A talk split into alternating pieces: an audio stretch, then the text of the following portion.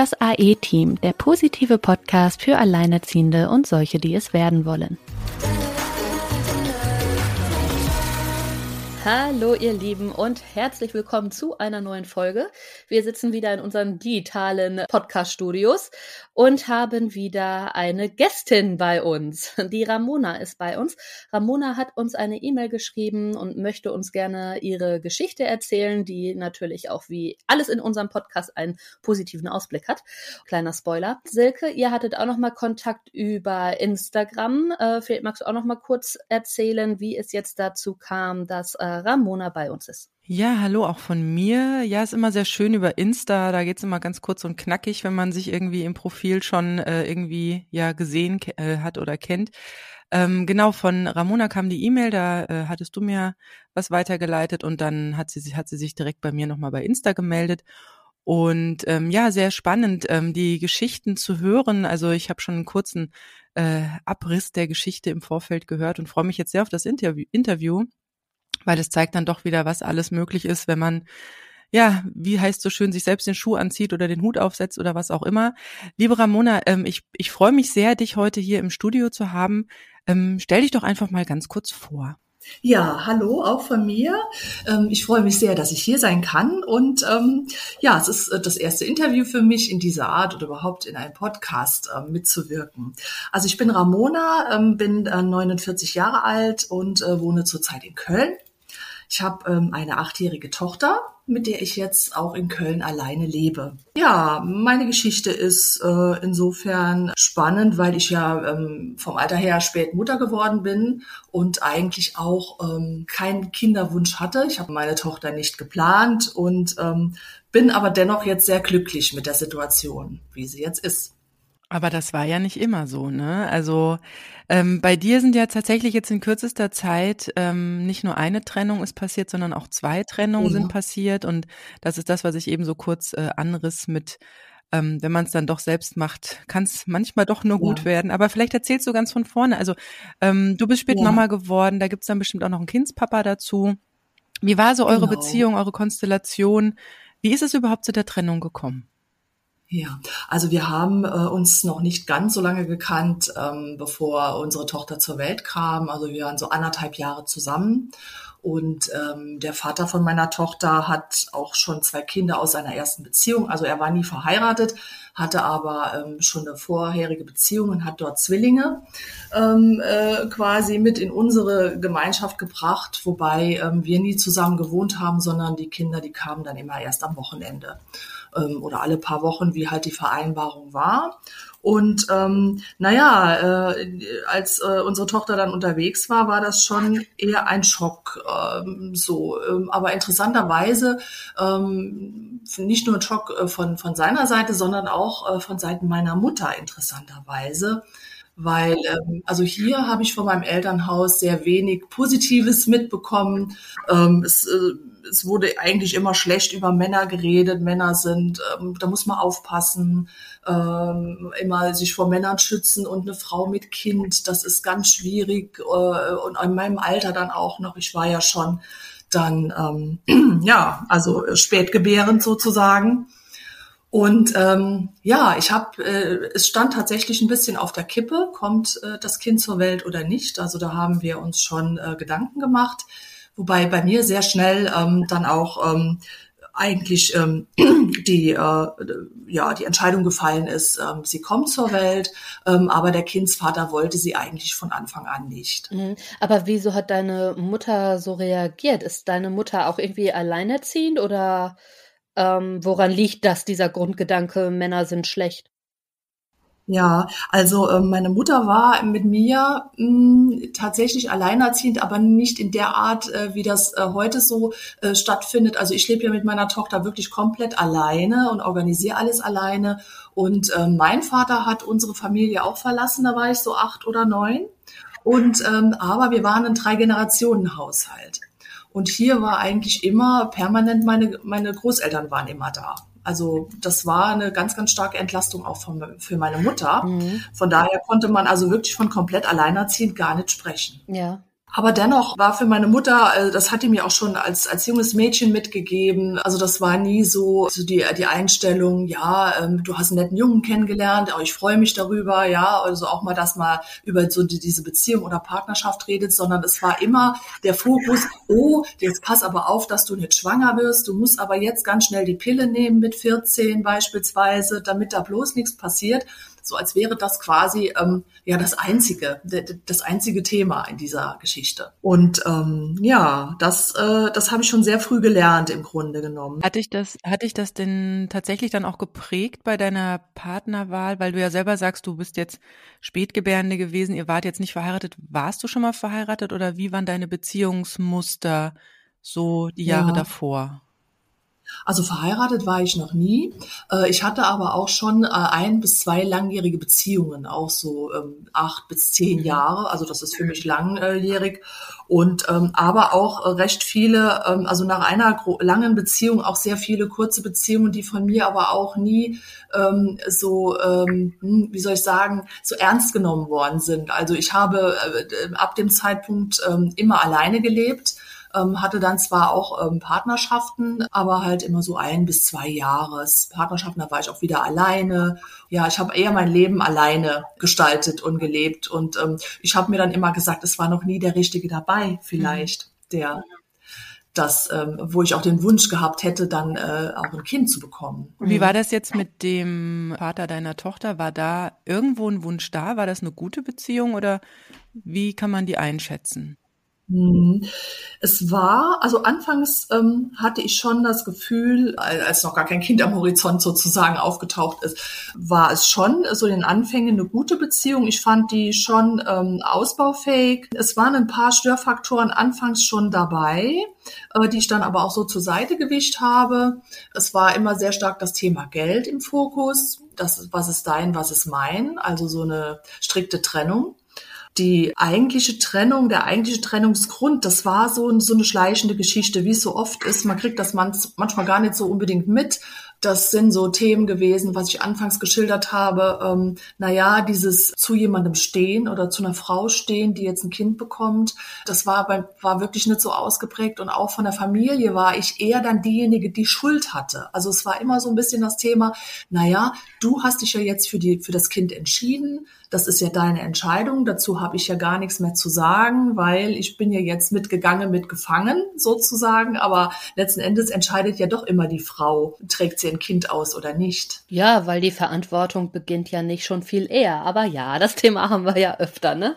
Genau, genau. Und ähm, aber ich habe eben so aus ähm, aus dem aus äh, seiner Familie vom Hintergrund her, äh, von seinen Eltern und auch äh, sein Bruder. Ich stand immer so da oder habe auch so das so empfunden. Es wurde nie so wirklich konkret ausgesprochen, aber es wurde so geduldet. Also die, meine Tochter oder unsere Tochter als Nachzügler, die wurde geduldet, aber eigentlich wäre es, ja, ich sage das jetzt mal so, gar nicht nötig gewesen. Es wäre anders besser gewesen. Aber jetzt ist er halt mal da und dann leben wir halt damit. Das heißt, ihr wart einen gewissen Zeitraum zusammen, gar nicht so lange hast du gesagt. Und dann ja. wurdest du ganz plötzlich ungewollt schwanger. Genau. Wie war denn da so seine erste Reaktion auf die Nachricht? Das war ein Schock. Okay. Das war ein richtiger Schock. Also ich, ich selbst war auch überrascht, äh, weil ich damit überhaupt äh, nicht gerechnet habe.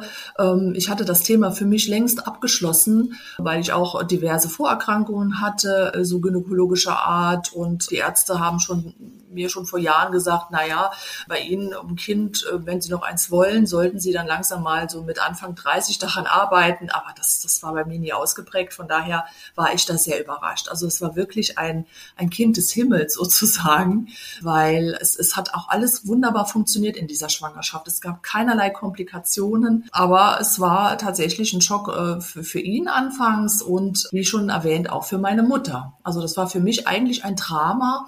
Äh, ich war jetzt mit Ende 30 schwanger äh, und äh, bekomme eigentlich nur von allen Seiten äh, diese Negativität. Oh Gott, was passiert jetzt? Ähm, meine Mutter war völlig aufgelöst. Die sagte mir, dein Leben ist vorbei. Das äh, denkt man ja eher, das wird eine Mutter sagen, wenn man da irgendwie mit 14 oder 13 kommt ja. und äh, Mama, ich bin erst 14, aber ja. schwanger. So, da kann man das ja verstehen. Aber so mit Ende 30, da hat die Mutter ja eigentlich in, also ich weiß ja nicht, äh, wie eure Beziehung so ist, aber eigentlich hat sie doch wahrscheinlich so viel mit deinem Leben gar nicht zu tun. Ich meine, du wirst ja dein mhm. eigenes Leben gehabt haben und da auf ja. eigenen Beinen gestanden haben, gefestigt schon im Job und so. Also da gibt's genau. ja jetzt eigentlich keinen Grund, sich da nicht zu freuen, anstatt dass man sich dann, also das kann ich ja so gar nicht nachvollziehen, dass ja, man sich das da nicht so drauf freuen kann dann. Und dann warst du doch bestimmt geschockt von dem Schock der anderen, oder? Ja, genau. Da, also dieser Schock, also da ich selber schon mal mit der Sache erstmal überfordert war ja. ähm, und mir auch erstmal überlegen sollte, oh Gott, was passiert? Das war wie ein Traum, also so so eine äh, ja eigentlich eine, eine unwirkliche Geschichte. Und dann kam von von rundherum eigentlich aus meinem Umfeld, von meinen Freunden jetzt weniger, aber eigentlich von von den direkten Bezugspersonen, ähm, die man ja ähm, so ne, Familie, Partner, Familie des Partners eigentlich äh, was Positives kommen sollte. Und ich stand da wirklich ziemlich, ja, isoliert mit dieser Geschichte. Und als ich dann ähm, nach, ich glaube, in der achten oder neunten Woche das Herz schlagen sah, dann war mhm. für mich das Thema ganz klar.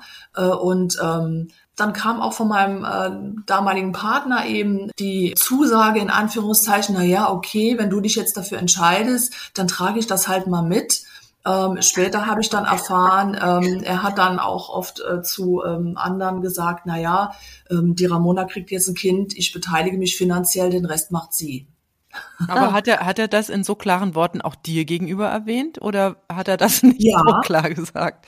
Ja, er hat das ähm, so ein bisschen schwammig eigentlich ausgedrückt. Ähm, äh, ich, wir haben da eine gemeinsame Wohnung bezogen. Ich hatte eine eigene Wohnung, die habe ich dann verkauft. Wir sind in eine gemeinsame Wohnung bezogen. Ähm, ich hätte auch meine Wohnung behalten können, aber irgendwo dachte ich, na ja, jetzt äh, sind wir eine Familie und ähm, ich wollte das dann auch eben so richtig leben, äh, auch mit räumlichen Verhältnissen. Heute würde ich das, glaube ich, anders mhm, machen. Ja. Heute äh, Vielleicht hätten wir auch heute noch eine Beziehung, wenn wir es anders gemacht hätten. Und ich glaube, das war auch äh, keine gute Entscheidung im Nachhinein. Das weiß man halt später. Ne? Wie ist denn die Beziehung heute, also auch zur Tochter? Ähm, äh, zwischen äh, ihm und seiner Tochter. Mhm. Ja, die ist, ähm, naja, die ist intakt, die ist aber eher, also ähm, die Kleine hat ihren Papa wohl immer wahrgenommen und er hat sich auch Zeit genommen, wie er das zeitlich konnte, weil er halt auch äh, im Beruf steht und ähm, in Anführungszeichen wenig Zeit fürs Kind hatte.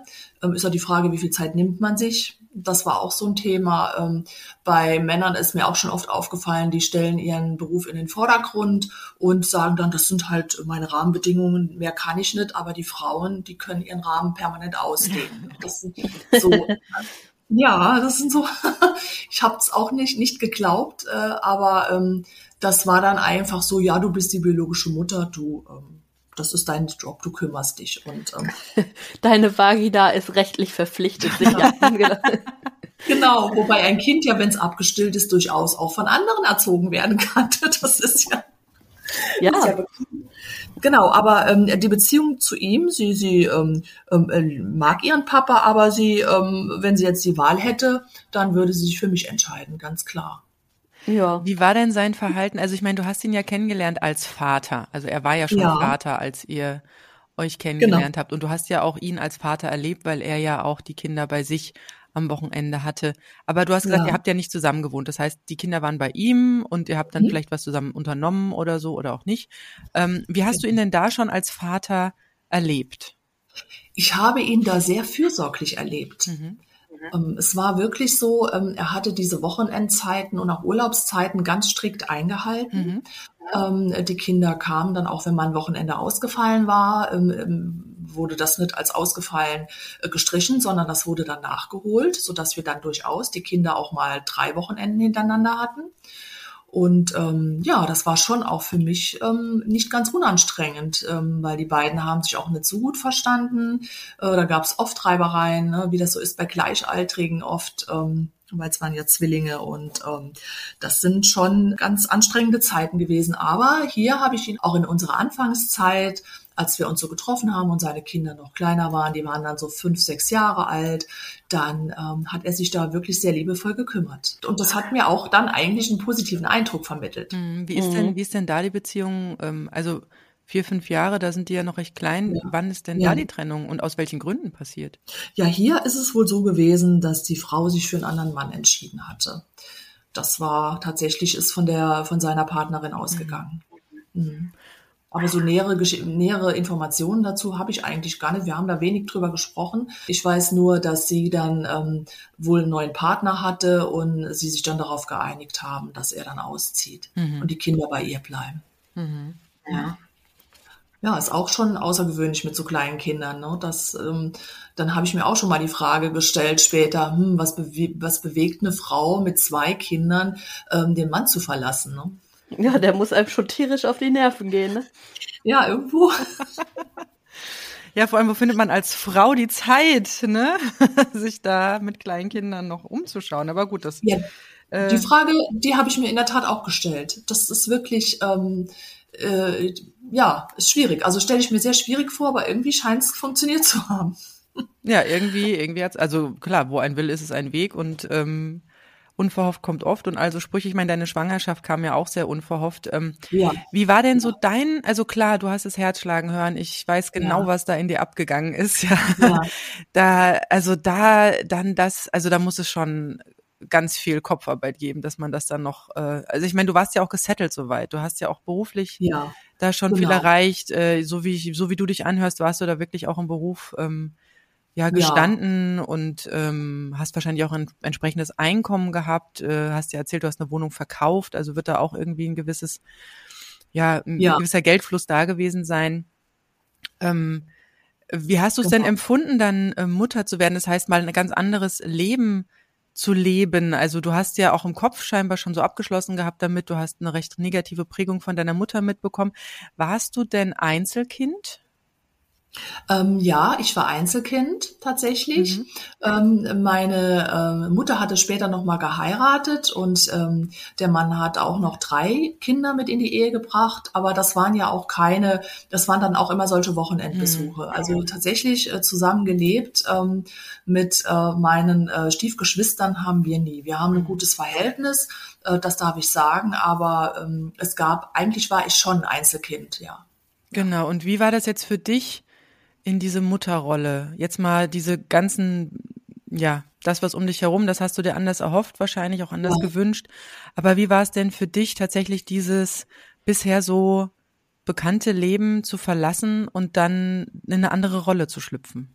Das war, ähm, das ist mir inter interessanterweise sehr leicht gefallen. Ich weiß nicht, ob da Hormone mit im Spiel sind, die das so äh, steuern, aber ich habe, ich glaube, das war auch meine Haltung zu dem Kind, als ich gesagt habe, als ich mich wirklich dann äh, 100% bewusst dafür entschieden habe und habe gesagt, ähm, dieses Baby kommt zur Welt. Dann war das für mich ganz klar. Ich habe dann auch äh, zwei Jahre Elternzeit genommen und wollte das auch wirklich genießen und habe das tatsächlich also rückblickend betrachtet, ich meine, im, im, in der Retrospektive hat man, sieht man viele Dinge auch irgendwo schöner. Es war bestimmt auch eine schwere Zeit.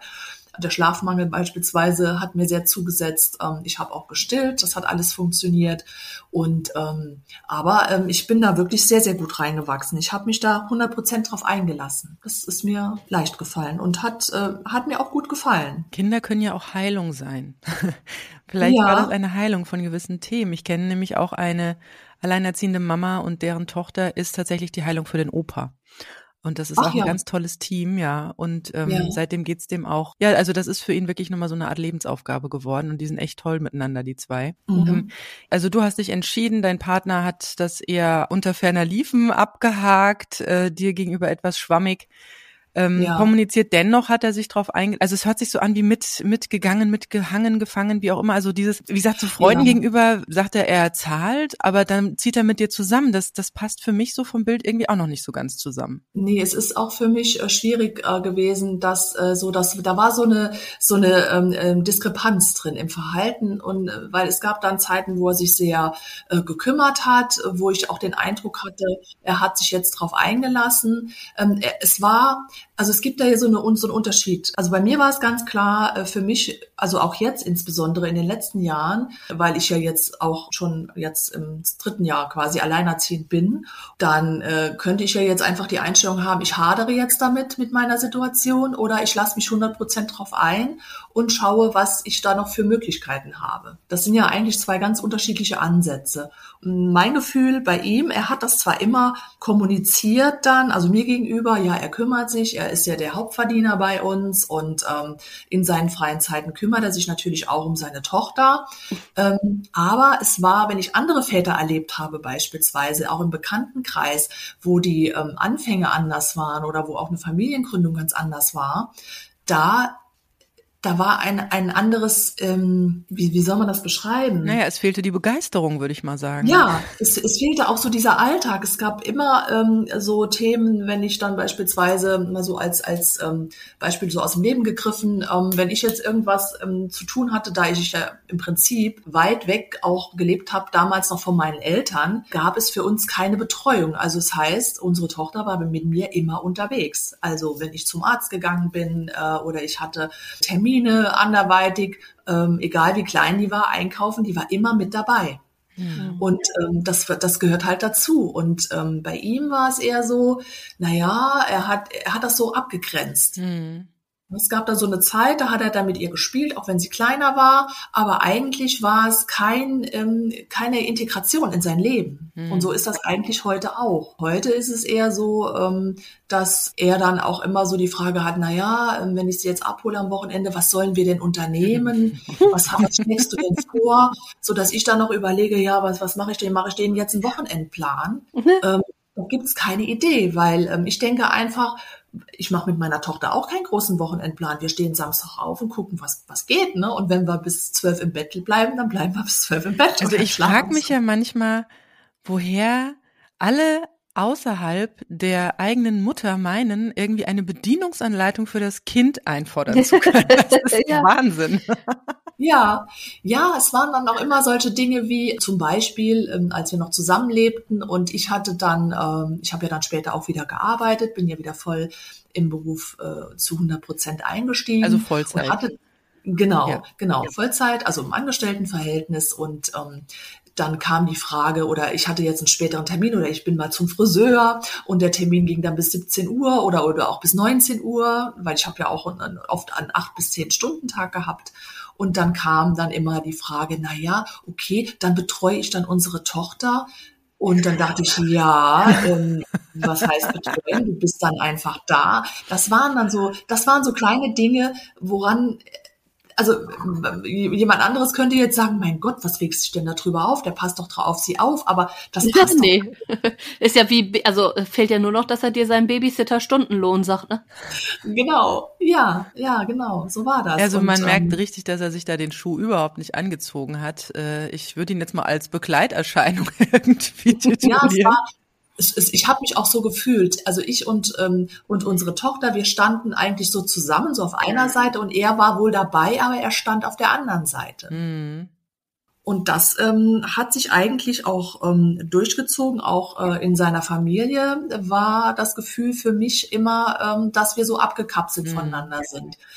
Er hat aber immer sehr viel Wert darauf gelegt, dass wir eine gute Paarbeziehung haben und dann erst das Kind im Außen kommt. Also es gibt äh, solche Modelle. Ähm, ich kenne mich da jetzt weniger aus, aber er hat sich da wohl mal in was eingelesen. Das heißt, im Kern, also die Kernfamilie sind dann Vater und Mutter und dann ist ein Kreis drumherum gezogen und außen sind dann die Kinder und dann kommt noch mal ein Kreis und dann kommt der Hund. Mhm. so. Das hört sich irgendwie recht antiquiert an, wie, wie zu den Zeiten, wo man seine Eltern noch gesiezt hat.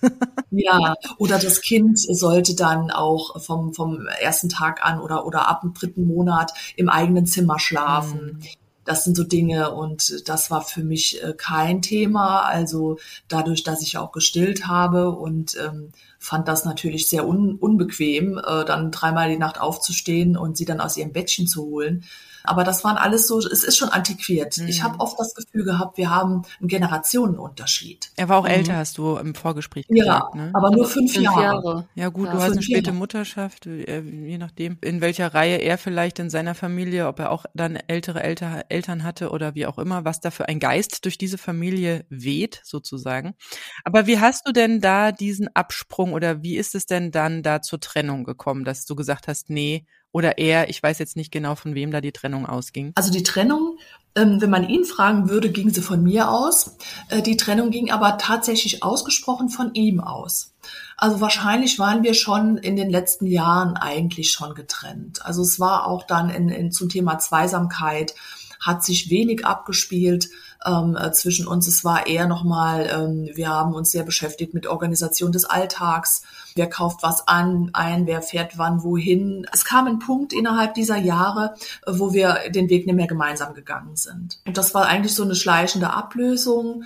Wir haben tatsächlich dann nochmal versucht, mit einer Paartherapie äh, das Ganze nochmal auf, auf den Weg zu bringen. Und aber innerhalb dieser Paartherapie hat sich eigentlich schon gezeigt, ähm, dass es äh, keinen gemeinsamen Weg gibt. Es waren tatsächlich zwei Modelle. Sein Modell war, wie ich eben schon geschildert habe, ähm, es gibt äh, in der Mitte äh, Frau und Mann und dann kommen erst die Kinder. Für mich war das aber, äh, das war mir zu starr und ähm, ich habe ja auch gemerkt, er lebt es gar nicht. Er lebt es eigentlich mit seinen Kindern aus der ersten Beziehung, hat er das sehr intensiv gelebt.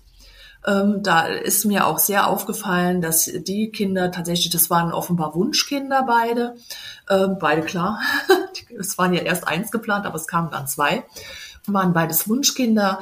Und ähm, da war schon auch das Verhältnis ein anderes und auch ähm, die Zuneigung war mhm. schon hat man das hat man schon gemerkt. Das hat auch unsere Tochter gemerkt und sie hat es auch schon mal definiert. Also sie konnte es jetzt auch vor ein paar Jahren hat sie das tatsächlich auch mal begonnen ähm, auszudrücken. Dass sie sich unwohl fühlt, äh, dass sie das Gefühl hat, ähm, sie wird weniger beachtet. Ja, das hat sie selbst schon gesagt. Das fand ich sehr schade. Ja, traurig. Hat ja. ihm das zu denken gegeben? Ähm, nein. Ja, das hört sich wirklich so an wie, ähm, da war mit dem äh, Kinderthema da schon durch. Ich habe selber eine, eine kleine Schwester, die ist zehn Jahre jünger. Also wenn ich so an Familie denke, dann denke ich an Mama, Papa und äh, meine große Schwester, ja, und dann hat sich doch nochmal was verwandelt und dann kam noch die Kleine und ähm, das ist auch ein anderes, ja, irgendwie eine andere Herzlichkeit, eine andere Selbstverständlichkeit, auch eher eine Pflicht, ja, als eine ja. Erfüllung. Und ähm, ja, und wie kam das denn jetzt? Ähm, und vor allem, wann kam es denn jetzt dazu, diesem entscheidenden Faktor, dass, äh, dass ihr das Ganze. Und ihr hattet zu dem Zeitpunkt wahrscheinlich auch noch zusammen gewohnt, als die Trennung ausgesprochen ja. wurde. Ja, wir haben zusammen gewohnt, aber es lief schon einige Monate sehr, sehr mhm. schlecht. Wir hatten viel Streit, es gab, gab viel Auseinandersetzungen. Es kam auch Alkohol noch mit ins Spiel. Ähm, er hat ähm, in den letzten Jahren hm, für mich mehr getrunken, als es gut ist. Und ähm, das ähm, war dann aber auch, äh, ist dann auch wieder auf mich zurückgeführt worden. Ähm, er meinte dann, ja, ja, wenn du dich anders mir gegenüber verhältst, dann kriege ich auch. ja, das schwarze also, Schäfchen, ja, ja. Schon. Also komplette Schwäche. ja, genau, ja, das ist schon. Ach, das ist äh, so einfach, oder? Es ist ja, das ist irgendwie, ist das wirklich sehr einfach. Okay. Ja, und, und so hat sich das äh, über Monate, also auch ähm, während äh, dieser Paartherapie, die wir gemeinsam gemacht haben, hat sich wenig verbessert zwischen unser, in unserem Verhältnis, sondern eher verschlechtert. Mhm. Und ähm, irgendwann hatte er dann tatsächlich mal ausgesprochen, aus, aus einem Impuls heraus, aus einer, aus einer hitzigen Diskussion heraus, ähm, er möchte, dass ich ausziehe. Aber mal so Hand aufs Herz, jetzt so in der Retro Retrospektive. Ich meine, das ist jetzt ja. fast drei Jahre her, hast du gesagt. Ja. Dieser Bruch. Ähm, Gut, ihr, ihr habt es probiert. Ähm, die Frage ist ja, was war deine Motivation, diese Beziehung aufrechtzuerhalten? Und jetzt so rückblickend betrachtet, mhm. ah, was hätte es dir gebracht, wenn das weitergelaufen wäre? Ja, ich glaube, es ist immer noch, ähm, man hat immer noch den Funken Hoffnung, dass es sich eventuell ändert oder dass man eine Illusion hat, ja, vielleicht, Illusion, die, der, der man nachhängt. Ähm, dann kam das, der Punkt, dass ich eigentlich diese Geschichte nicht fortsetzen wollte, die ich selber hatte. Mhm. Also ne, auch das Alleinerziehend-Thema Mm, genau, das ja. Alleinerziehend-Thema und natürlich das, warum ich auch überhaupt auf euren Podcast aufmerksam geworden bin. Ich habe mich ja dann auch intensiv mit dem Thema äh, schon vor einigen Jahren angefangen äh, zu beschäftigen. Äh, Alleinerziehend hat, hat einen negativen Stempel, ähm, es ist alles schwer und dadurch, dass ich auch eben, jetzt kommt mein Elternhaus nochmal ins Spiel, genau das auch nochmal ähm, vorgelegt bekam. Ja, alleinerziehend, das kannst du doch nicht machen. Äh, überleg mal, dann bist du ganz alleine. Wie schaffst du das denn? Du schaffst das niemals. So. Es ist ja. immer spannend, dass im Wort alleinerziehend immer das Wort alleine mit drin ist. Ne? Das ja. Ist, es kann so wunderbar sein. Also ich hatte das auch ja. im Kopf und äh, es ist, ist glaube ich, die Mischung gewesen zwischen, gehe ich jetzt wirklich den Schritt alleine, traue ich mich das überhaupt? Wobei ich kann ja auf, auf eine gewisse Karriere zurückblicken. Ähm, ja. ja, ich wollte gerade sagen, du bist doch dein ganzes Leben irgendwie gut immer mal in Beziehung, aber eigentlich hast du doch dein Leben ziemlich gut auch alleine gewuppt. Du warst nicht finanziell abhängig. Ja. Du hast dein Leben gelebt, so wie du das wolltest. Also du kannst das doch. Genau, das ist das, was man sich so ähm, tatsächlich sagt, aber diese emotionale Ebene, also diese Man lässt sich triggern, ne? Die, die Prägungen, die man hat, ja. und das ist mir ganz bewusst geworden. Ich hätte nie gedacht, dass ich in meinem hohen Alter jetzt von 49 Jahren ähm, tatsächlich nochmal auf die Beziehung mit meiner Mutter zurückblicke, weil die hat eine ganze Weile oder eigentlich keine Rolle gespielt, weil ich war ja eben, wie ihr sagtet, gar nicht abhängig von irgendjemandem. Mhm. Aber trotzdem, wenn ähm, das kommt, also beispielsweise ähm, eine stressige Situation angetriggert wird und dann kommen diese alten Muster nochmal ja. raus. Das ja. ist eine ganz große, eine ganz äh, gefährliche Sache und ähm, deshalb finde ich es auch gut, dass ich das hier so mitteilen kann im Podcast, damit man sich damit auch auseinandersetzt, weil das kann einen ganz massiv bremsen und vom eigentlichen Leben abhalten. Diese ganzen äh, alten Muster, die man dann einfach auch gar nicht mehr steuern kann, äh, die einen dann überwältigen und, und dann sagt man sich auf der einen Seite, Mensch, äh, ich habe einen Job, ich stehe mitten im Leben, äh, ich bin gesund, äh, ne? das ist, sind alles Dinge, ähm, die auf der ähm, Sachebene stehen und äh, diese andere Seite wie Engelchen und Teufelchen so auf den Schultern sagt dann, oh, pass aber auf, es kann gefährlich werden. Mhm. Wie ging es denn deiner Mutter mit der Information, dass äh, ihr euch äh, trennt. Ja, Katastrophe. Ja, das glaube ich. es waren, es, es da sind alle Befürchtungen wahr geworden, ja, ne? Genau. kind, ich habe dir genau. doch immer gesagt, lass die Finger genau. von den Männern. Ja, und, und das ist genau so kam es auch. Ja, damals hättest du bloß kein Kind, jetzt siehst du, wo du stehst. Mhm. Jetzt, das habe ich dir damals schon gesagt. Ne, so und ja.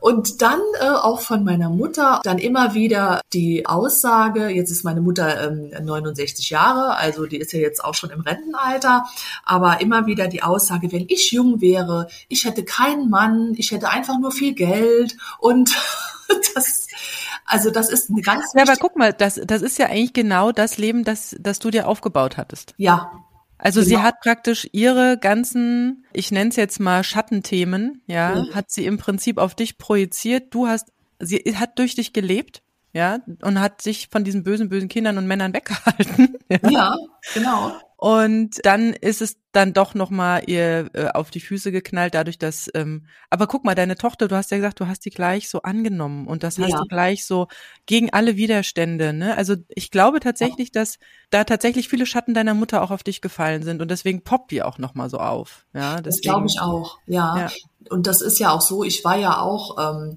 das habe ich auch im Nachhinein jetzt äh, erfahren, ne, das erfährt man so in der Familiengeschichte, ich war jetzt auch nicht unbedingt das Wunschkind schlechthin, ähm, wobei die Frage ist ja nicht unbedingt, bekommt man ein Wunschkind, sondern die Frage ist, entscheidet man sich denn dafür, wenn es dann kommt? Das ist ja man nimmt die Verantwortung an ne? und die Challenge, dieses Leben dann anders zu gestalten. Genau, weil ich glaube, dass auf dieser Welt die wenigsten Kinder Wunschkinder sind. Das ist ähm, ja wohl eher aber einfach die das Haltung. gehört halt zum Leben dazu, ne? Genau und die Haltung, die man hat und ähm, das hat, das habe ich wirklich bewusst entschieden und ähm, das ähm, natürlich, wenn ich mich immer gegen eine Entscheidung stelle, ich meine, ich bin ja dann auch dann irgendwann auf die Welt gekommen und aber meine Mutter hat es nie angenommen also hat, fand das immer als, als schwierig, wobei ich im Grunde genommen, ähm, ja, wie gesagt, in einem äh, Mehrgenerationenhaushalt aufgewachsen bin und so meine Mutter ja im Prinzip mit mir keine großen Probleme hatte.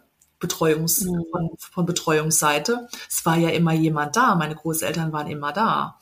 ja, aber es ist halt trotzdem dieses Branding, dieser Stempel auf der Stirn, alleinerziehend, egal ja. wie die Betreuung oder das Netzwerk funktioniert. Ich meine, Sina mhm. und ich, wir haben auch unser Leben eigentlich äh, wirklich recht schön gestaltet, äh, trotz ja. dieser, ich sag trotz und nicht wegen, sondern mhm. trotz dieser Situation und ähm, es ist halt trotzdem dieser Stempel da auf der Stirn. Ich kann diesen Stempel sehr, sehr gut nachvollziehen. Mir ging es am Anfang ja auch so, wo ich in das Thema eingestiegen bin und dachte so, nee, ich kann keinem auf dem Spielplatz erzählen, äh, dass ich alleinerziehend bin. Ich wollte diese Schublade einfach nicht haben. Ja, mhm. das war nicht meine mein Stempel, den ich wollte, ja. Und äh, gerade damals, meine Mutter war ja auch alleinerziehend dann später, als ich so 15 war, da wurde es etwas aufgeschoben, da war meine kleine Schwester fünf. Mhm. Und auch ihr Vater war schon im Prinzip alleinerziehend, weil seine Frau so früh gestorben war. Also das zieht sich auch bei uns durch die Familie durch, dieses Thema. Und man möchte ja dann doch die eigenen Kinder irgendwie mit den Erfahrungswerten und Rat und Tat da irgendwie von abhalten. Aber wenn das ja. vielleicht doch tatsächlich ein familiäres Schattenthema ist, dann äh, ja, dann muttert einmal durch, ne?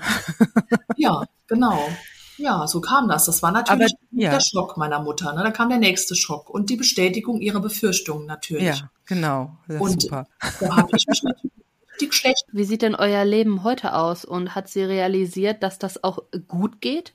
Na, wobei wir müssen da, glaube ich, bevor wir da hin, weil ich kenne von dem Vorgespräch nämlich noch die Zwischenstufe, nämlich ja. die Ramona hat mir nämlich erzählt, dass du ja gar nicht tatsächlich dir den Schuh gleich angezogen hast, sondern du hast ja erst ja. auch so ein Abfederungssystem dir aufgebaut. Wie sah das denn aus, als genau. dann die genau. Trennung da war? Du hast ja gesagt, du hast dich nicht ja richtig reingestürzt ins Thema, sondern es kam noch so eine Zwischenstufe.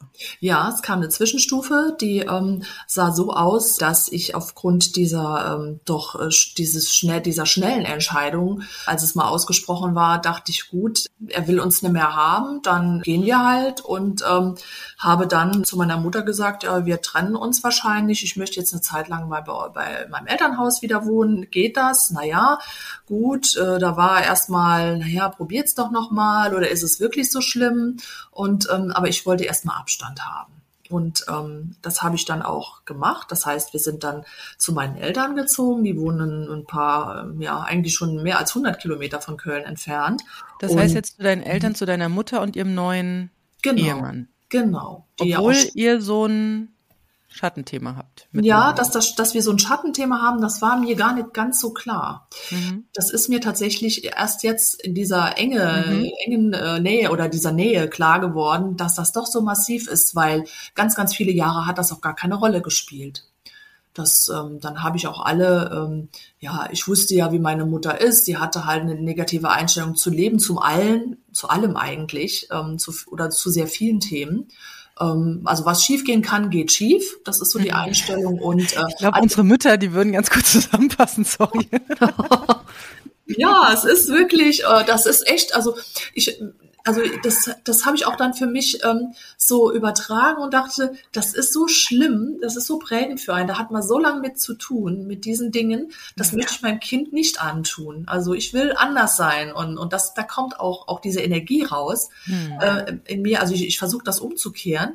Das ist ähm, ja. Dass, ja, dass ich dann, äh, ich möchte das nicht. Also ich möchte diese, diese Negativität in meinem Leben nicht. Und ich habe auch, auch wenn ich jetzt mal rückblickend das Ganze sehe, in meinem Leben sind keine größeren Katastrophen passiert, kurioserweise. Das ähm, auch mit, äh, mit Kind nicht. Naja, auf jeden Fall, wir sind dann, ähm, sie hat dann, ähm, war dann einverstanden und ähm, meinte dann auch noch, na ja, ist ja kein Problem, wir haben ja Platz genug und es ist auch so, äh, wir haben ja schließlich auch mit mehreren äh, Menschen in diesem Haus gelebt. Das ist also immer noch das gleiche Haus gewesen und viele ähm, Räume standen einfach auch leer, weil sie nicht vermietbar waren in, in dieser äh, Konstellation. Das war halt ein bisschen verbaut alles. Naja, auf jeden Fall äh, sind äh, meine Tochter und ich dann da eingezogen.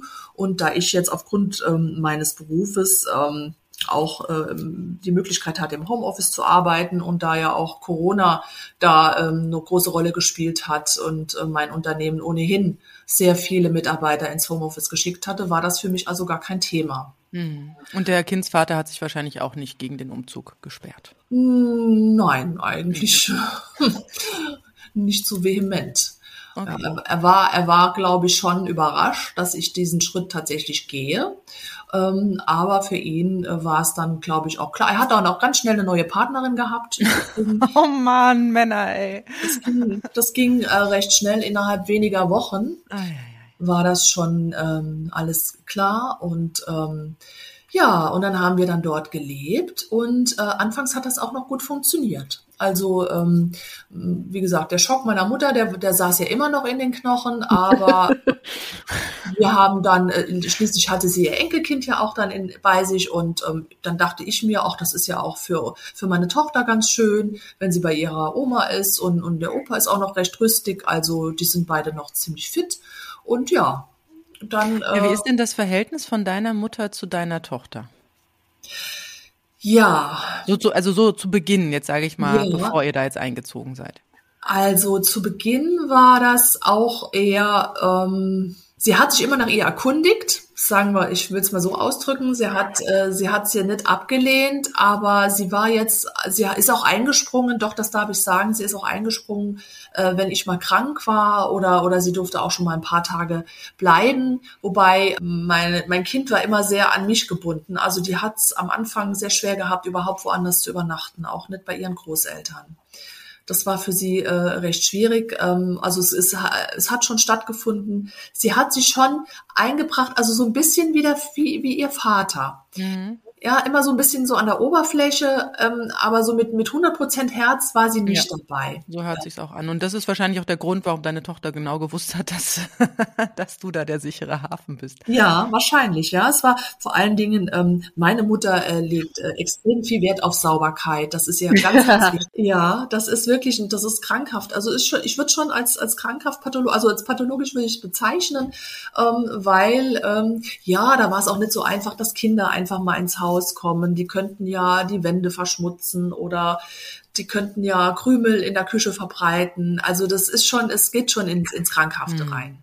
Ja, so würde ich das schon, schon so sehen. Ja, das ist alles ganz, ganz wichtig und das ist wichtiger als mal, also Müßiggang gibt's gar nicht. Das ist nicht, oder ähm, es gibt ganz, ganz klare Zeiten, wann wird gegessen, wann wird gefrühstückt, wann wird spätestens aufgestanden an einem Samstag, was ist zu tun. Und ähm, okay, da konnte ich mich ja noch mit einfinden. Ich wollte gerade sagen, da hast du dich doch wieder als Tochter gefühlt, oder? Ja, schon so ein bisschen. Das war anfangs auch wirklich, da habe ich mich auch sicher gefühlt. Das war wirklich so. So die ersten Monate waren gut und irgendwann ist es gekippt. Mhm. Irgendwann ist es in der Tat gekippt, weil wir hatten uns auch überlegt, na ja, wie rechnen wir das ab? Soll ich Miete zahlen? Und nein, Miete Quatsch. Natürlich zahlt man keine Miete im Elternhaus. Das ist ja völlig absurd. Aber ansonsten, klar, haben wir alles geteilt. Essen wurde geteilt. Wir haben eingekauft gemeinsam. Dann kam das alles in eine Kasse und so. Das war eigentlich so kein Thema.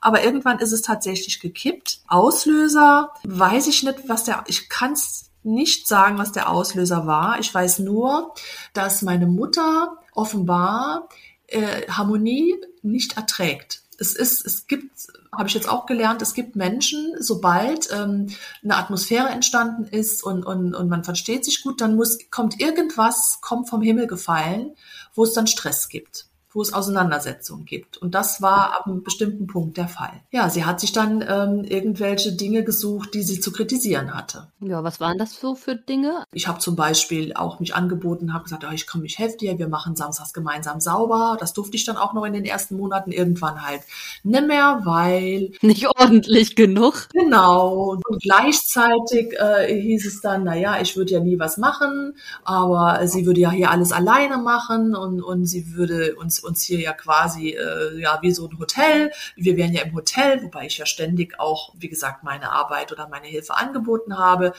Und ähm, dann gab's Krach mit meinem Vater aus heiterem Himmel. Ähm, also es waren die, die Themen beziehungsweise ähm, die Gründe, die, die sind total äh, an den Hahn herbeigezogen. Das, das fing an bei nicht gegossenen Blumen im Sommer und endet dabei, dass ähm, mein Vater in einer bestimmten Reihenfolge bestimmte Dinge nicht erledigt hatte. So. Aber er hatte die Dinge alle erledigt. Aber nicht so, wie sie es wollte. Also das ist, das sind Menschen, die, die wollen ganz klare Macht, die, die wollen, äh, die wollen steuern und äh, das sind, ja, Menschen, die wollen alles unter Kontrolle haben. Also es ist sehr stark gekippt äh, insofern, dass äh, es immer mehr, ähm, ja, sie kam an ihre Belastungsgrenze aus irgendeinem Grund. Für sie war es vielleicht dann doch zu viel. Also sie hatte, also ist meine Vermutung im Nachhinein, uns dann zwar gerne aufgenommen, aber eigentlich wollte sie es nicht. Also das ist immer dieses, ich will, will, aber ich, ich will doch nicht. Also immer dieses Hin und Her.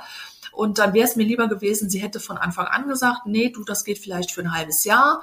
Länger ist mir das zu viel oder das ist mir zu stressig. Sie ist auch sehr stressanfällig. Also alles, was von einem normalen Plan abweicht, ist für meine Mutter Stress. Mhm. Ähm, es, es muss alles geplant werden. Und äh, beispielsweise, wenn sie jetzt eine, eine Reise unternimmt, jetzt in den nächsten Ort oder einkaufen geht oder ähm, sie hat auch Kurse belegt, Yogakurse, Sportkurse, das war dann für sie schon Stress. Also da durfte auch nichts dazwischen kommen. Mhm. Das sind so, ähm, ja, so ganz interessante, so festgefahrene Strukturen. Also sie brauchte immer ihr geregeltes dann, dann hat die auch gut funktioniert. Aber ähm, sobald mal was Unerwartetes dann kam, irgendjemand sich angemeldet hat, Besuch, unangemeldeter Besuch, das ging überhaupt. Ich wollte gerade sagen, sie hat gut funktioniert, mhm. aber hat sie auch gelebt?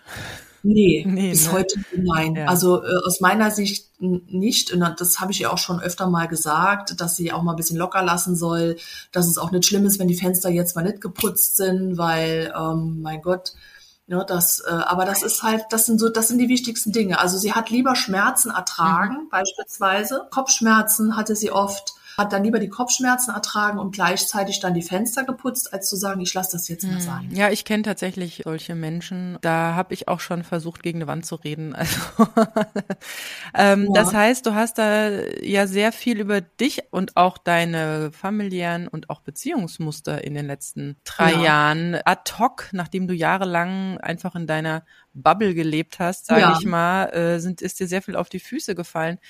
Ähm, ja. Das heißt, diese Lösung war auch nicht die richtige für dich und du musstest nee. tatsächlich dann den Weg ja. wagen.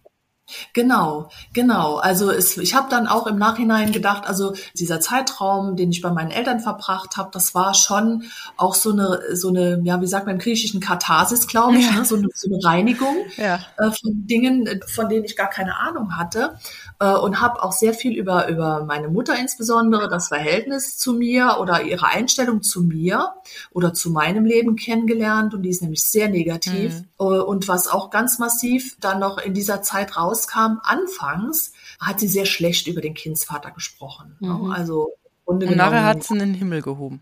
Ja, ja, ja genau.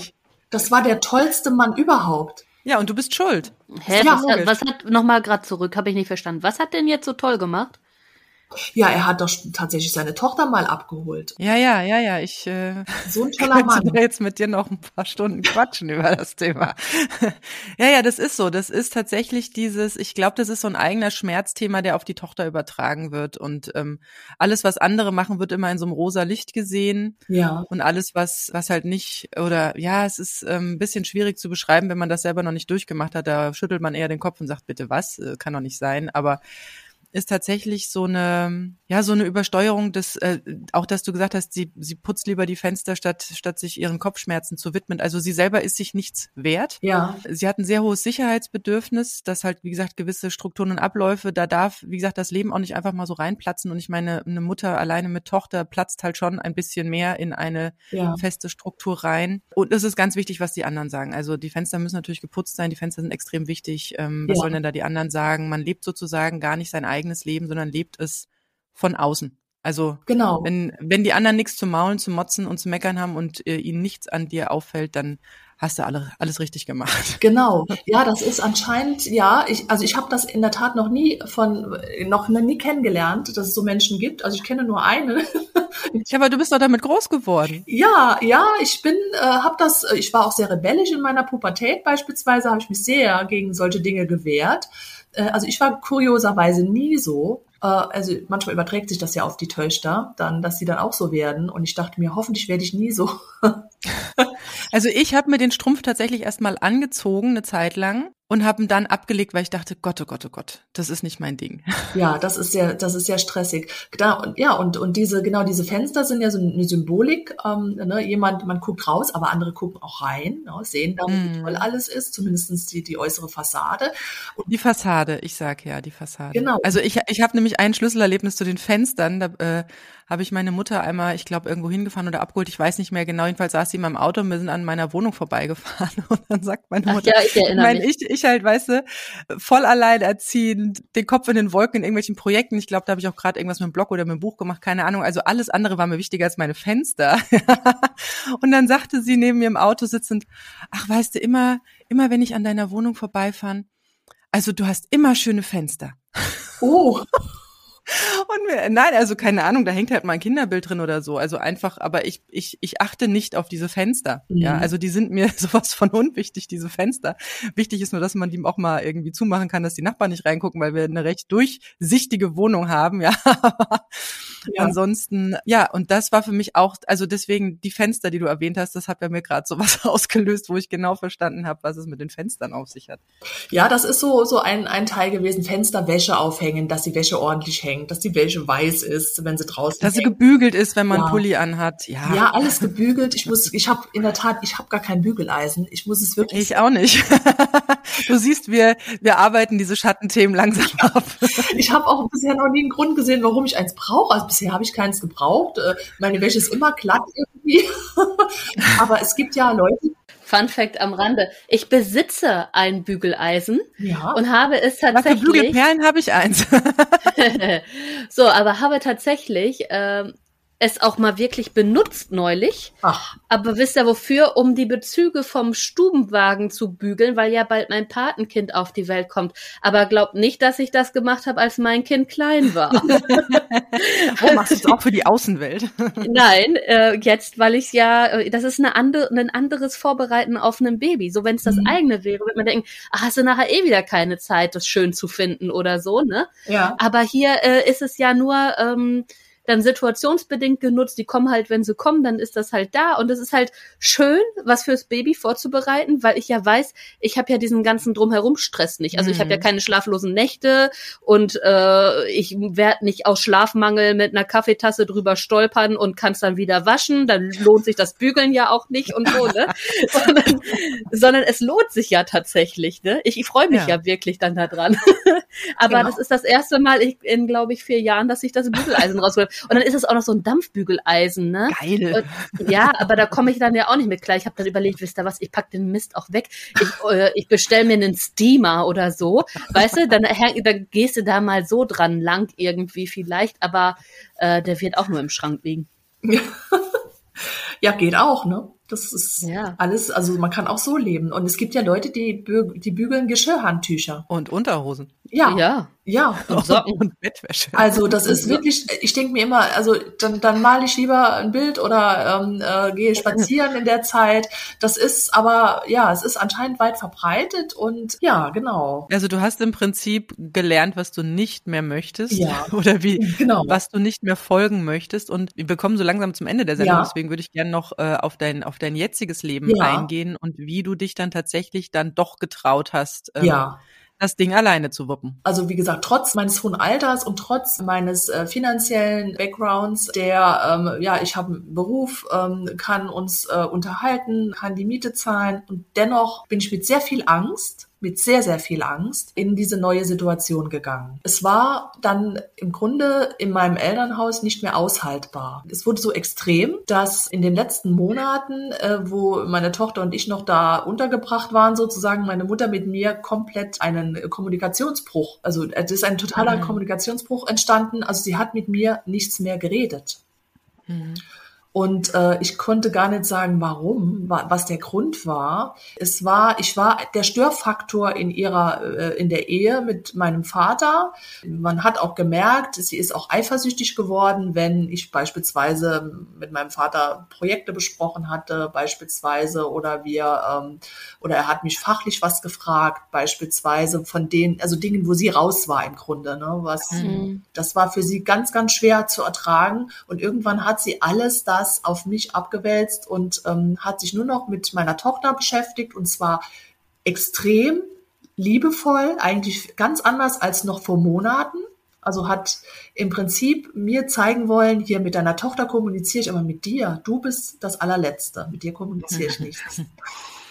Das, ähm, ja, und das war für mich äh, emotional fast nicht mehr zu ertragen. Ich hatte schon länger eine Wohnung gesucht und habe auch immer versucht, das Optimale zu finden, dass ich einen kurzen Weg zu meiner Arbeit habe, weil wir ja auch wieder jetzt in die Präsenz müssen. Vorher bin ich dann immer hunderte von Kilometern gefahren, wenn ich in der Präsenz war bei meinem, in meinem Arbeitsplatz. Und naja, aber wir haben jetzt eine Wohnung gefunden und ähm, ich habe zwar, das muss ich wirklich sagen, zwar keine Familie in dem Sinne, aber sehr gute Freunde die mich unglaublich unterstützt haben. Äh, vor allen Dingen eine gute Freundin, die wirklich auch mental äh, mir immer gesagt hat, du schaffst das und guck mal, ähm, wie stark du bist und, und, und hat mich auch unterstützt. Jetzt äh, in, in organisatorischen Dingen beispielsweise, aber in der Hauptsache eben äh, psychisch. Sie hat mir immer gesagt, warte mal ab, bis du in deiner eigenen Wohnung bist. Das wird wundervoll. Du hast deine Ruhe. Du kannst machen, was du willst. Du brauchst keine Fenster zu putzen. Und genauso ist es gekommen. Es ist genau so gekommen. Mm. Ja. Aber dennoch, es war viel Angst dabei. Aber ich habe jetzt auch gelernt, ähm, dass ähm, ja, dass man auch diese Dinge überwinden kann. Also, dass man eigentlich stärker ist, als man glaubt oder als andere glauben, als andere von einem denken. Und ähm, sich darüber hinwegzusetzen und, und äh, sich einfach sich neu zu erfinden. Ja, und auch, also dieses Alleinerziehen-Thema ist ja so ein mangelbesetztes Thema, ne? Dir, ja. dir fehlt ja so viel, ne? Dir fehlt irgendwie eine Betreuung, dir fehlt ja. ein Partner, dir fehlt Geld, dir fehlt vielleicht eine anständig große Wohnung und so weiter und so weiter. Man kann die Liste noch recht lang weitersetzen. Das ist ja so dieses Allein. Aber das ist, das, das ist der Unterschied. Man darf das nicht mit einsam verwechseln. Ja, genau. Ja? Das ist ein ganz großer Unterschied und ich kann das so nachvollziehen. Ich hatte auch den größten Angstpunkt war, als mein ähm, Mann damals dann sagte, er zieht äh, ein äh, paar Monate nach der Trennung, also dann ganz äh, ad hoc dann aus. Und da hatte ich so eine Angst davor, alleine mit diesen zwei Kindern, die waren ja, ja. echt noch klein, drei Jahre und äh, paar Monate nur. Ne? Mhm, ne? Mhm. Äh, und das war so mein totaler Angstpunkt, dieses allein gelassen mhm. sein. Da, ne, da schwingt dieses Alleingelassen, dieses oh, Heulen und Novemberstimmung und man sitzt alleine traurig an irgendeinem Flussufer ja. und alles ist grau und düster. Ne? Das ist ja so das, was man da so mit suggeriert oder irgendwie so Bilder im Kopf hat. Mhm. Und tatsächlich, als er dann, ähm, es war ein totales Angstwochenende von mir, als er dann da seine Umzugs äh, Helfer dann da hatte und alles ge gepackt hat. Ich habe mich da auch verdünnisiert. Ich war an dem Wochenende nicht da, war bei meiner Schwester mit den Kindern. Und ähm, dachte so, Mist, jetzt hast du halt niemanden, den du mal kurz rufen kannst oder mal kurz kannst du mal oder mhm. komm, wir machen mal oder geh doch mal bitte, ne? Ja. Und dann war er weg und das war erstmal durchatmen. das war echt erstaunlich. Ähm, ja, man braucht natürlich hier und da sein Netzwerk und seine Helfer für einen Notfall oder für was auch immer. Ne? Mhm. Und dann sucht man die sich. Und das können Freunde sein, das können auch ferne Verwandte sein, es können Nachbarn sein, was auch immer. Ja. Ähm, wenn man weiß, was man braucht, was einem dann wirklich fehlt in der Situation, ja, dann kann man sich diese Person tatsächlich, die kann man dann wirklich finden, wenn man weiß, was man da mhm. noch benötigt. Aber dass man dann erstmal so so ankommt, ne? Also ihr wart ja immer, so wie sich das anhört, so ein so ein Anhängsel, ja. ne? sowohl in der Ehe ja, ja. Ehe war es ja gar nicht in der Partnerschaft, da war deine Tochter irgendwie ne so der, der äußere Ring ja, genau. angehängt. Ja. Äh, bei deiner Mutter, die äh, ja dich erträgt, weil äh, sie äh, dir das ja schon prophezeit hat, dass es so kommen wird. Ja, genau. Ja, schlimm. Und ja, und dann ähm, tatsächlich zu merken, was das Leben zu zweit in der kleinen Familie, Mini-Familie, Einelternfamilie, wie auch immer, mhm. dann tatsächlich doch auch ausmacht und wie schön das auch sein kann. Ja, ja das ist wahr, weil, weil einfach auch ein ganz großer Stressfaktor wegfällt. Mhm. Ähm, das ist mir auch ganz massiv aufgefallen, dass diese ganzen Auseinandersetzungen, da gab es auch viele, die auf Beziehungen dann gezielt haben, ne? dass, dass ich beispielsweise mir immer vor, oder oft vorgeworfen wurde, ja, ich bin viel zu lax in der Erziehung, ich muss strenger sein. Also meine Mutter hat mir immer vorgeworfen, du musst viel strenger sein, mhm. die, die ufert dir aus sonst, die macht, was sie will will. Und, und ich habe hier. Ist doch schön. Ja. Lass doch Kinder machen. Das ist ja auch ein Kind, ne? Die ist ja, die soll ja nicht funktionieren, aber ja. es ist dann so, ähm, dass wenn ich hier jetzt an einem, an einem Wochenende, ähm, wenn wir, wir haben ja auch oft was vor oder es kommen Freunde vorbei äh, oder Kinder kommen auf Besuch, aber mit meiner Tochter komme ich wunderbar hin, dass das funktioniert mhm. blendend. Also alles das ist gar nicht eingetreten. Diese ganzen äh, schlimmen Dinge, die ich alle im Kopf hatte und auch diese Ängste. Und das kann ich auch äh, nachvollziehen, ähm, Silke, was du gerade gesagt hast. Plötzlich allein zu sein am Wochenende, das hatte ich auch schon mal. Allein mit meinem Kind und, und er war auf Dienstreise. Ich weiß nicht mehr, was war, aber ich war auf jeden Fall allein ein paar Tage und hatte Panikattacken bekommen. Mhm. Richtige Panikattacken. Äh, aber es ist ja eigentlich überhaupt nichts passiert. Das ist nur in meinem Kopf passiert. Ja. Ja, und es ist eigentlich dann ein schönes, entspanntes Leben und genau, und, und dieses Stigma, alleinerziehend sein, diese ganze negative Belegung, da habe ich mich ja auch ganz, ganz, ganz massiv eingelesen. Auch, das geht ja noch weiter, ja, ähm, äh, äh, diese ganze Vorsorge, Altersvorsorge oder dass sich Frauen mit Finanzen beschäftigen sollten. Grundsätzlich mal als Alleinerziehende sowieso, das gehört alles mit dazu und ähm, das kann man alles lernen. Ja, und wenn man dann plötzlich nicht mehr so ein Anhängsel ist und ähm, geduldet oder man meint, das so machen zu müssen, aus welchen Gründen auch immer, wenn man tatsächlich merkt, dass man das Leben ganz wunderbar alleine gestalten kann. Ja. Wie geht's dir damit? Ja, also ich habe ein bisschen gebraucht. Ich habe einige Dinge versucht, wie soll ich das ausdrücken? Ich habe ja jetzt nochmal äh, im Januar angefangen, äh, wieder also voll in der Präsenz zu arbeiten. Das ja. heißt, ich arbeite einen halben Tag in der Präsenz, einen halben Tag im Homeoffice und das lässt sich sehr gut organisieren, weil meine Tochter dann von der Schule kommt, wir gemeinsam essen können und äh, sie Hausaufgaben macht und ich arbeite noch im Homeoffice. Hab dann auch Panik gehabt, also ich habe wegen der geringsten Dinge Panik gehabt. Äh, beispielsweise, wie mache ich das mit Mittagessen? das sind so Dinge, wo jeder denken wird, ja, was soll denn das? Was machst du mit Mittagessen? Machst du drei Brote und dann ist das Thema durch. Ne? Nee, ich habe aber Meal Prep gemacht. Also ähm, ich habe wirklich für die ganze Woche vorgekocht in der ersten Zeit, weil ich ganz, ganz viele Stressfaktoren weghaben wollte. Mhm. Äh, und habe gedacht, so jetzt jetzt versuche ich einfach mal ganz ganz viel zu planen, um mir diese selbst diese Sicherheit zu geben. Hört sich nach deiner Mutter an, oder? Ja, irgendwie schon. Ne? Ich auch, das, war, das war nur am Anfang so. Ich habe das wirklich ein paar Wochen gemacht und irgendwann habe ich gemerkt, boah, das geht ja. Du brauchst ja gar nicht so viel zu planen. Das geht ja auch anders. Man kann ja auch ganz spontan mal was machen. Oder was bestellen. Ja, genau. Und äh, ja, also da habe ich wirklich tatsächlich so Anwandlungen gehabt, die ähm, meiner Mutter, ja gut, ich meine, ich bin ja halt auch, habe ja diese Prägung gehabt und ähm, das hat mir aber auch dann wieder Sicherheit gegeben, auch die Sicherheit, um dann loszulassen. Also ich habe mir dann einfach bewiesen, ich kann das. Es ist, es passieren keine Katastrophen. Mein Kind verhungert nicht bei mir alleine. Und ähm, ja, das klappt. Und ansonsten, meine Tochter dankt mir jeden Tag, dass wir nicht mehr bei der Oma wohnen. Ich wollte gerade sagen, wie hat sich denn deine Tochter jetzt? Ich meine, zwei Umzüge in kurzer Zeit, ja. zwei komplett, also im Prinzip jetzt mit der jetzigen Situation drei komplett verschiedene ja. Lebensrhythmen, ähm, Konstellationen. Ja, ja, wie geht's ihr? Es geht ihr sehr gut. Es geht, ihr, es geht ihr wirklich sehr gut. Ich hatte auch schon da äh, Bedenken. Also es ging ja in, äh, in der letzten Zeit, als wir bei meinen Eltern gelebt haben, sehr, sehr schlecht. Mhm. Ähm, das habe ich auch insofern mitbekommen, weil ich ja auch sehr viel gearbeitet habe, war auch, ich war zwar da, aber stand in dem Sinne aber abwesend zur Verfügung, genau. Und äh, habe dann mitbekommen, dass äh, sie am Anfang hatte sie sich noch ein bisschen mit ihr um, um sie gekümmert. Sie hat dann auch mit ihr Hausaufgaben gemacht. Das hat ihr auch Spaß gemacht. Also meiner Mutter, so habe ich den Eindruck gehabt das hat sie komplett eingestellt in den letzten Monaten. Das heißt, die war sich nur noch sich selbst überlassen. Ja, hat dann beispielsweise nur Fernsehen geguckt den ganzen Nachmittag. Ähm, Kinder durften ja ohnehin äh, uns nicht besuchen. Im Sommer war das ein anderes Thema, da konnte man draußen spielen. Aber letzten Endes habe ich mir dann auch gedacht, das kann ja nicht sein, dass meine Tochter ähm, ja. mit ihren acht Jahren da komplett keine Kindheit hat und dann auch isoliert ist. Ja.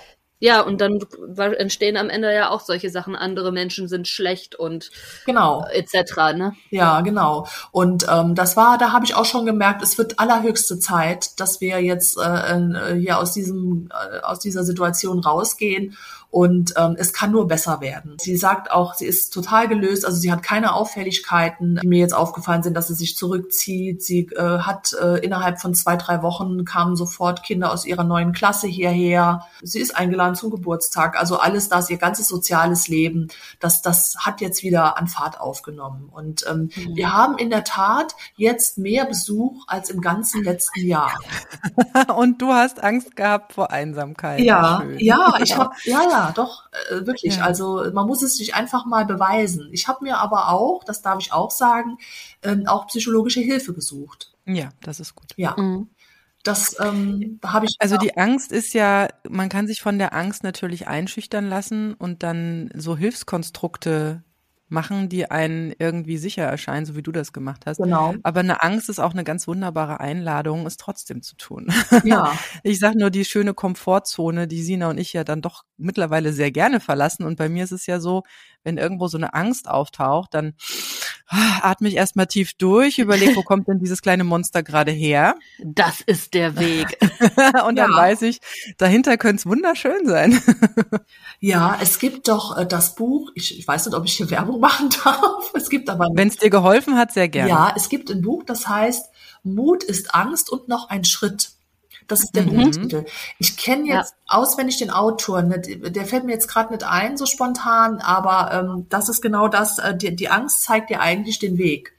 Und ja. ähm, das, ich meine, man kann natürlich jetzt äh, das sollte man auch wirklich dosiert betrachten. Ne? Also es gibt ja dann auch noch mal. Also Panik ist natürlich ja. schlecht. genau. Ich habe ja die Emotionsbücher auch für die Kinder geschrieben, ja. auch zum Thema Angst. Gilt ja auch für uns Erwachsene. Im Prinzip ist die Angst ja erstmal dafür da, um uns auch zu warnen. Sprich, ähm, gerade auch, wenn man sich mal so den Naturzustand anguckt, Angst vor einer Giftspinne war halt ja. auch mal sinnvoll. Ne? Ja, genau. Und, äh, also äh, die ist ja auch da, um uns zu beschützen, aber in diesem zwischenmenschlichen Kontext ist es ganz oft halt einfach wirklich ein Zeichen, da durchaus hinzugehen, weil das ist dann eher eine Herausforderung als eine wirkliche Angst im Sinne von Angst, die uns beschützen will. Ja, ja oder halt ein Riegel im Kopf, ne? Es ist ja im Kopf. Genau. Das Thema. Genau. Ja. Und das ist eben, da habe ich auch, ich habe mich ja auch aufgrund äh, einfach dieser neuen Situation, ähm, glaube ich, auch viel, viel mehr weiterentwickelt als in den zehn Jahren zuvor, als ich in der Blase gelebt habe. Da ich glaube auch, du hast dir einen absoluten Schnellwaschgang hingelegt ja. mit Schleuderfunktion ja. und äh, Trockner anschließend. ja, ja, also es ist schon, ich merke auch schon, dass mich das schon ähm, so ein bisschen, es hat mich schon mitgenommen. Also ähm, ich brauche schon im Moment noch noch sehr viel Zeit, um das zu verarbeiten. Mhm. Ähm, ich schreibe auch seit Jahren schon Tagebuch. Das hat mir sehr geholfen. Oh, spannend. Ja, das ist wirklich was. Ähm, aber ich habe tatsächlich ähm, also das ganze letzte und das vorletzte Jahr Tagebuch geschrieben, auch intensiv.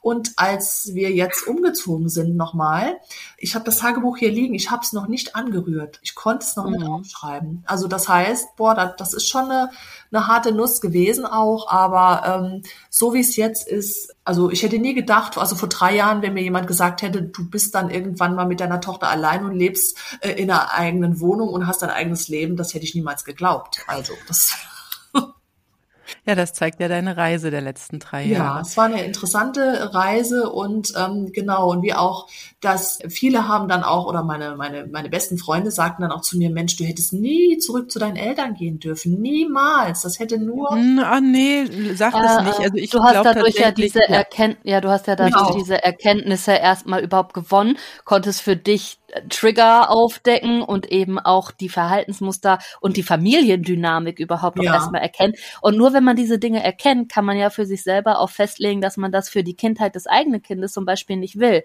Ja. Also, dass Dinge erstmal an die Oberfläche kommen und uns bewusst werden, ist immer ein Vorteil, egal in welcher Richtung, ne? Also ja. also in welche Richtung das geht. Es ist einfach immer wertvoll, weil es ist immer für irgendwas gut. Und diesen Zwischenschritt hat es definitiv gebraucht. Das ist ja auch, das ist genau dieses Reden von außen ist sowieso immer so schwierig. Auch wenn du verlassen wirst, schwanger und das ganze Umfeld äh, halt erstmal sagt, ja, das ist der allerhinterletzte Mensch und mit dem darfst du nichts mehr zu tun haben und wie schrecklich ist der denn und so. Mhm. Und du bist noch gar nicht auf dieser Ebene angekommen, weil du gerade erst an einem ganz anderen Punkt bist. Aber das äh, kann man ja nicht dir dann zum Vorwurf machen, ne? mhm. ne? Also sind ja diese Dinge, aber das, ja. das ist ja was, das ist einem gar nicht bewusst in dem Moment. Das ist einem erst später bewusst. Aber alle Schritte, egal was, auch wenn man in Situationen ist, wo man denkt, ah, warum bin ich hier jetzt eigentlich, ist irgendwie ein bisschen strange, ne? Mhm. Das sind ja immer so Situationen, wo man dann, wo ich mittlerweile schon weiß, keine Ahnung warum, aber es wird einen Grund haben und in zwei, drei Jahren werde ich es wissen. Also das Universum macht keine Fehler. Ne? Ja, ja, genau, das, das dachte ich mir auch.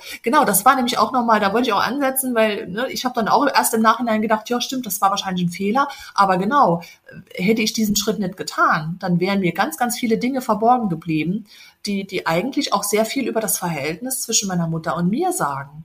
Ja, das ist mhm. jetzt, eigentlich ist es jetzt in der Tat ähm, Funkstille seit Monaten, kein Kontakt, kein Nachfragen. Es kommt weder Nachfragen noch ein Anruf, wie es der Enkelin geht. Es kommt nichts. Also es ist ein. Ja, ihr habt eure Illusion verlassen. Genau. Ihr habt eure Illusion verlassen und das ist auch ganz gut so, dass äh, das jetzt mal aufgeräumt wurde. Ja.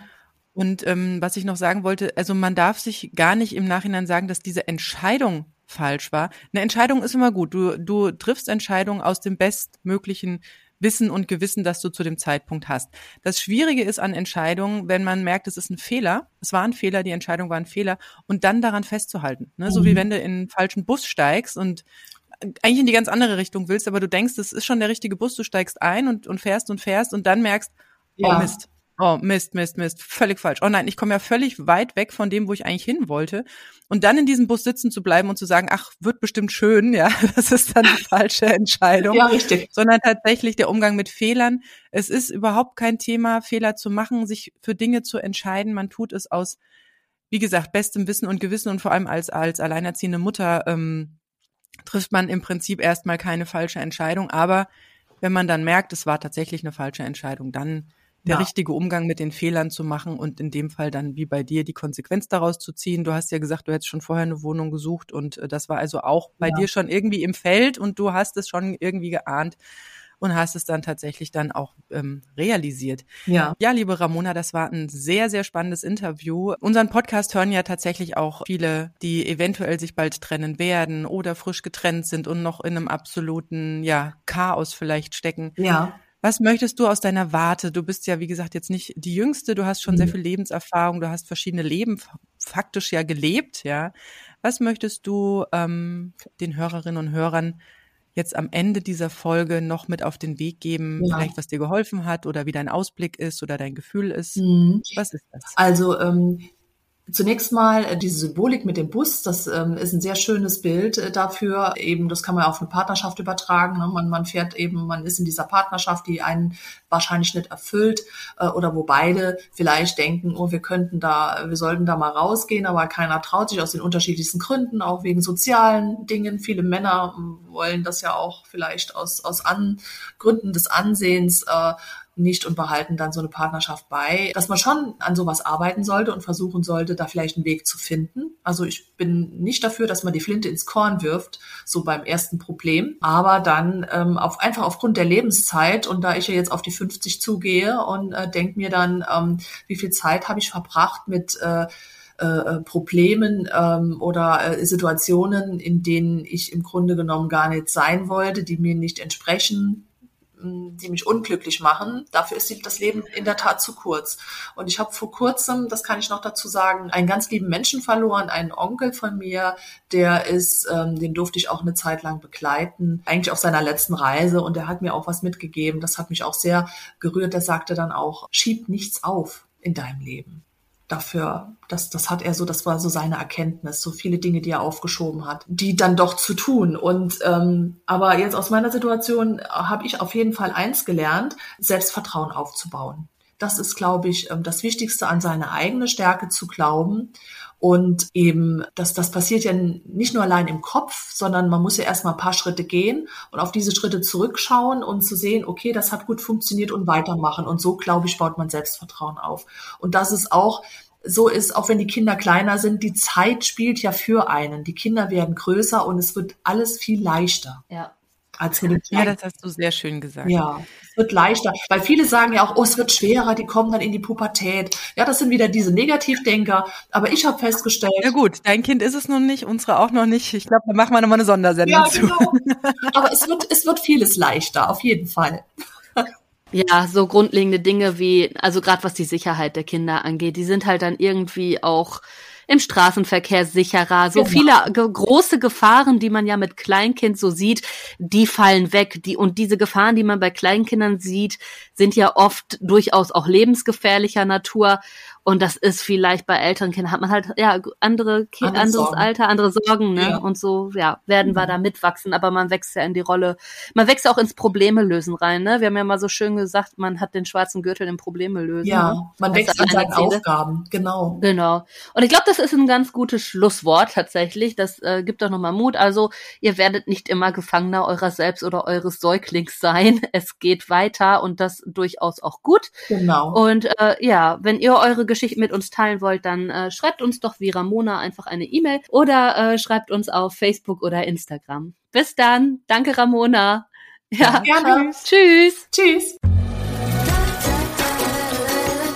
Das war das AE-Team, der positive Podcast für Alleinerziehende und solche, die es werden wollen, mit Sina Wollgramm und Silke Wildner.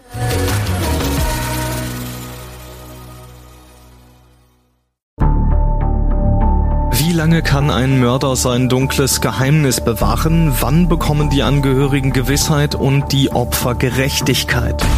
Jedes Jahr werden bei der Polizei rund 100.000 Menschen als vermisst gemeldet. Drei Prozent davon, also 3000 Menschen, bleiben länger als ein Jahr verschwunden.